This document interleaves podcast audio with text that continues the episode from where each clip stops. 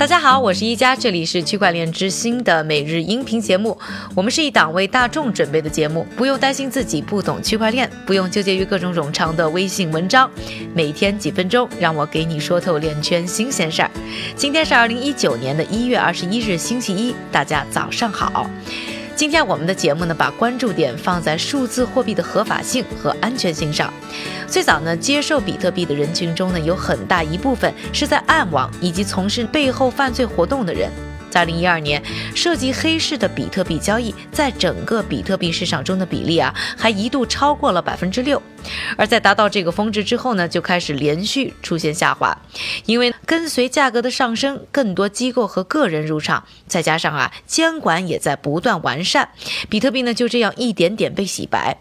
而研究机构 Chain Analysis 新发布的一组数据啊，则显示，在二零一八年，比特币价格暴跌百分之八十。虽然啊，交易情绪受到很大影响，但丝毫不影响暗网上比特币的流动。在这一年呢，新进入暗网市场的比特币的总价值居然还增加了百分之七十。某方面来说呢，就是在暗网中啊，确实更多人呢是在使用比特币，而相对比较少的人呢是在炒作。我们呢再来仔细看看这组数据啊，显示呢自二零一一年以来，黑市上比特币的总市值呢一直啊在稳步上升，在二零一七年呢是达到七点零七亿美元的峰值，在二零一八年呢下降了约百分之十四。到六点零三亿美元。除了币价的整体下跌，总价值下降的还有一个原因，就是原本很受欢迎的叫做 Alpha Bay 的暗网市场，在二零一七年年中呢被关闭。当时啊，整个暗网市场的活动呢下降了百分之六十。不过啊，这只是短暂的低潮。Alpha 被关闭之后呢，就开始冒出好几个新的小型市场啊，试图取代它的地位。二零一八年呢，又开始慢慢的。步入了稳步增长的新阶段。而说到呢，暗网中呢和数字货币有关的交易啊，最近呢是出现了一桩的新生意。在一个名叫“恐惧”的暗网市场上，一个叫做开发点的黑客呢，从去年七月啊开始发布广告，声称啊他有 Bitrix、Polonix、Bitfinex 和币安。等顶尖交易所的用户啊提供的 KYC，也就是呢了解你的顾客这一程序的文件，包括呢用户个人身份证和驾照等等。我们呢再来看看这个售价，啊，每十美元差不多呢你就可以呢从他手中买到一百份这一些呢用户文件，甚至啊还能更多。批量购买呢还可以打折。比如说，如果订购量超过了两点五万份的话，价格呢就可以压到啊每一千份文件只要一美元。当然，我想大家的问题也来了：这些数据是真实的吗？哎，怎么就从交易所流出了呢？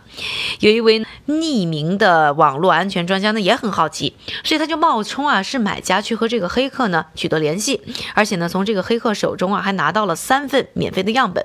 看上去还挺真实的。这个照片上呢也是有人啊拿着身份证，上面还写着币安。不过呢，这个安全专家呢也特意去联系了币安，币安呢比较了自己的数据之后。后呢表示啊，这一些资讯当中还是存在一些数据的不一致性的。而币安也表示呢，至于呢这个黑客如何拿到这些数据呢，他们有自己的理论，只是呢也没有详细的对外做说明解释。但也强调啊，目前没有在自己的交易所系统当中呢发现未经授权的访问，也就是说呢自己的系统呢还没有被黑。